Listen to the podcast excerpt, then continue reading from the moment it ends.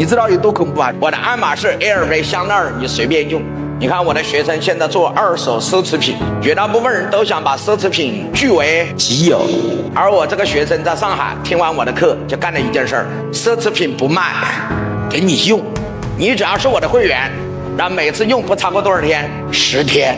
你把这个 LV 的包包背完了，可以直接来换什么香奈儿？香奈儿的经典款包包背完了，可以背爱马仕，不要付钱，只要是我的什么，告诉我会员就可以了。你看看，你看看，我根本就不卖这个包，我是把这个包把所有权把它变成使用权。你要使用我这个包，你首先必须要成为我的会员，以后不用买了，你花三万块钱只能买一个包。哎，各位同意吗？但是你花三万块钱成为我的会员，可以背十个包。二十个包，五十个包，你怎么背？那个包的使用权在你这儿，你持续背，就等于你拥有十个包、二十个包、五十个包。哎，各位同意吗？有人那个脑袋儿又在开始转，那我靠什么赚钱呢？不要用你那个脑袋儿想，你想不明白的。很多人还在那里想，这是怎么搞的？这是怎么搞的？你要是会。